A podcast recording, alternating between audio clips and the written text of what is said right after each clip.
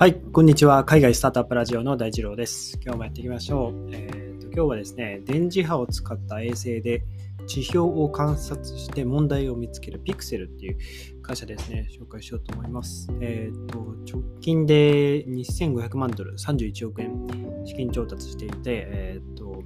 ハイパースペクトル画像を提供する衛星コンステレーションの打ち上げに、えー、向けてえー、資金調達をしたということで、うん、ちょっとなんかよくわからない言葉が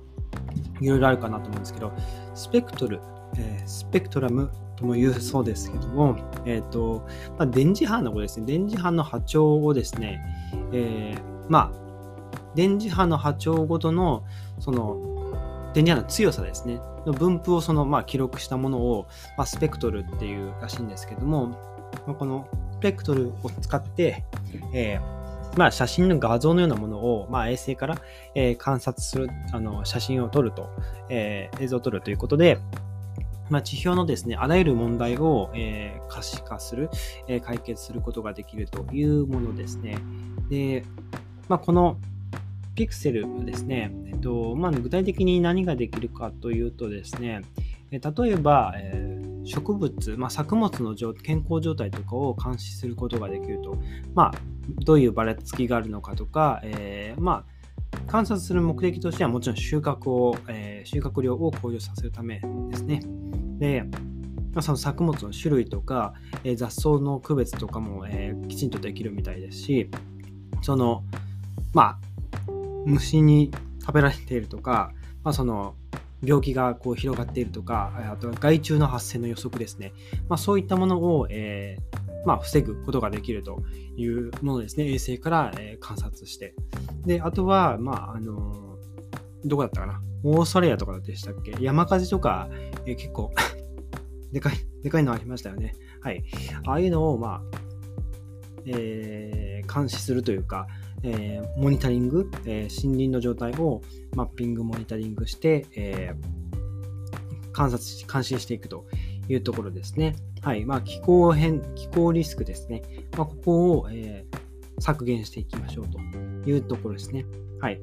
まあ、あとはですね、いろいろあるんですけども、え、あとは、まあ、政府的なところ、あの政府ですね、的なところで言うと、え、っと、れが、まあ、いわゆる軍事機関とか、まあ、そういったもの、あの軍隊の動きを予測したりとか、軍事資源、その救援活動をするための、えー、軍事資源をどこからどうやって、え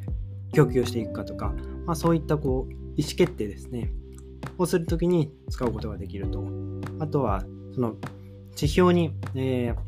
ー、出ているその化学物質ですね、の、あの検出もできるというところですね。あとは、その、鉱山とか、まあ、そういったところの、えっと、地表のデータですね、素早く、素早く、こう、えーと、取得取得して、えー、広いその土地の、え、地図を作成していって貴重なその、えー、まあダイヤモンドとかいろいろそういうまあいろんな貴重な鉱石があるじゃないですか、まあ、そういったいわゆる交渉ですね。あの交渉ってその資源とかそういう、え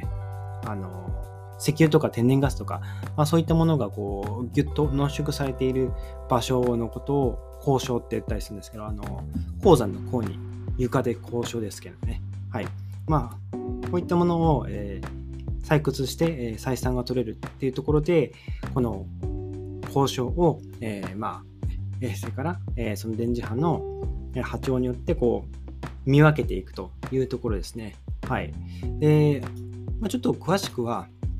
どんな感じに画像が見えるのかっていうのは、実際にあのピクセルのホームページ、えー、いつも概要欄に貼ってますので、見ていただければなと思うんですけども、はい。まあ、そういったことがいろいろできますね。えー、あとは地質学的な、えー、なんて言うんでしょうね。まあ、かあの、砂丘とか、えー、まあ、海底とかにも、えー、そういう大きな交渉がないか、そういう交渉があると、いわゆるその、僕らが日常使っている都市ガスとか、まあ、プロパンガスとか、まあ、そういった、えっと、エネルギー源ですね、を発見することができたりとかするわけですよね。はい。であとは、まあ、あの、そうですね、えー、炭化水素とかのこう検出ですね。えー、まあ、炭化水素っていうのが、まあ、さっき言ったような都市ガスとかプロパンガスですね。はい。まあ、そういった新しいこう埋蔵量ですね、えー、そういったプロパンガス、都市ガスとかっていうその資源が、えー、そこの地表にどれぐらい埋まっているかとか、まあ、そういったものも、えー、まあ、衛星上から、え調べることができるというものになっていますね。はい。で、まあ、こういうその衛星からこう監視する、え、サービスというかビジネスというか、いろいろありますけど、あとは、まあ、さっき言ったようなこう山火事みたいなところだと、基本的にその、まあ、ドローンとかをこう、もうね、えー、パトロールするようなドローンとかを回して、えー、火事がないかとか、まあそういったチェックをするような、えー、会社とかサービスも出てきたりしてますので、まあ、空からあの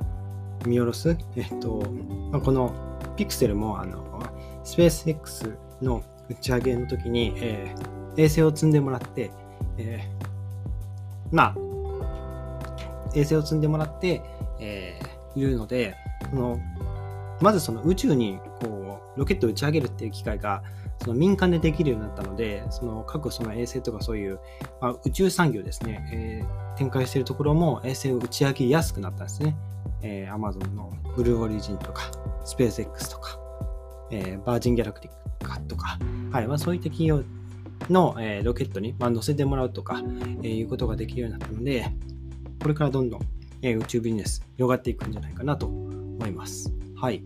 まあ、というところでですね、えー、今日は、えー、電磁波を使った、えー、衛星で地表を観察問題を見つけるピクセルという会社ですね、紹介させていただきました。はい。で、ちょっと後半、あの話が、えー、それるんですけども、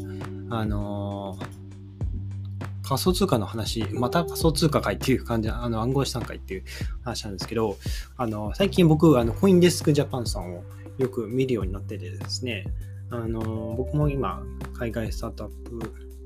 まあ、ブログですね、ワードプレスちょっと立ち上げてるんですけども、ちょっとこう、スタートアップの、え、メディアですね、結構いろんな出来上がってるのを多いなって、こう、やっぱり探してみるとですね、結構その、まあ、誰が運営してるかっていうところまではわからないんですけど、あの、しっかりしたブログ、海外スタートアップ系のブログがあるかあるなって、えー、拝見していて、で、ちょっと僕もその自分でこう仮想通貨のその、え投資も少しずつこう始めていたり、いろんなこう Web3 の、えー、いわゆる DAPS ですね、アプリケーション触っているので、まあ、そういったところ Web3 の、えー、まあ、攻略ブログ、攻略ブログみたいな、え、方向に、え、シフトしようかなとちょっと今検討しているところで、コインデスクさん、結構見ることが増えてきたんですけども、えー、っと、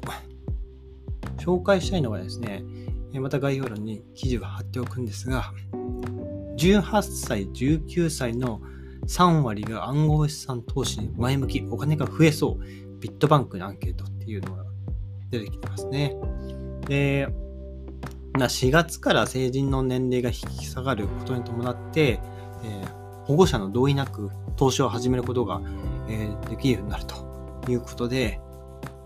これ、いいですよね。まあ、18歳、19歳の時から、えー、投資を始めるっていうのは すいません。相当意識の高いことだなと思うんですが、えー、っと、仮想通貨に投資してみたいと思いますが、が全体の何、全体が何人いるんだろうな。え、ちょっと、あ全体が何人いるかわかんないんですけども、え、32.7%がはいと、仮想通貨に投資してみたいとえー、家は67.3%。はいと答えた人は、お金が増えそうだから、面白そうだから、お金の浪費を抑制できそうだからとか、はい、周囲の勧めがあるからっていうのが7.8%ありますね。うーん、高校生同士で進めることってあるんですかね？はい。まあ、すごいですね。まあ、こういう、えー、Web3 の時代に生まれた、えー、高校生、大学生っていうのは本当に、えー、羨ましいですね。まあ、そんなこと言わなくてもね、僕らも今、その、新しいインターネットがえ出来上がろうとしているっていう、この黎明期にいるってとこで、まあ、すごいその歴史のこう、移り変わりですね、に立ち向か立ち向かっている、立ち会っているのかなと思うので、非常に僕もワクワクしているところかなというところですね。はい。で、まあ、仮想通貨の認知度については、まあ、言わずもがなですね。ビットコインが77.4%、イーサリアムが10.5%ですね。はい。で、あとは関心が高い金融商品は何ですか？まあ、これ仮想通貨関係なさそうですね。株式が55.8%、FX が33%、定期預金が27%、27%来てますね。うん、なるほど。金融商品、そうか。定期預金も金融商品なのか。なるほど。はい。で、あ、最後に書いてありましたね。ビットバンクで今回行ったアンケートは、456人が回答したっていうところで、うん、まあもうちょっとこう、母数があればよかったかなっていうところですけどね。はい。まあこういう若い世代がですね、まあブログ、暗号資産系のブログ使って、こう、ね、ガンガン稼いでたりとかしたりもしているので、えー、僕たちもですね、えー、乗り遅れないように、えー、どんどんどんどん知識つけて、え、知識武装ですね、していきましょう。はい。ということで、今日のエピソード役に立ったらいいなと思ったら、ぜひフォローをよろしくお願いします。それでは皆さん、素敵な一日をお過ごしください。また明日お会いしましょう。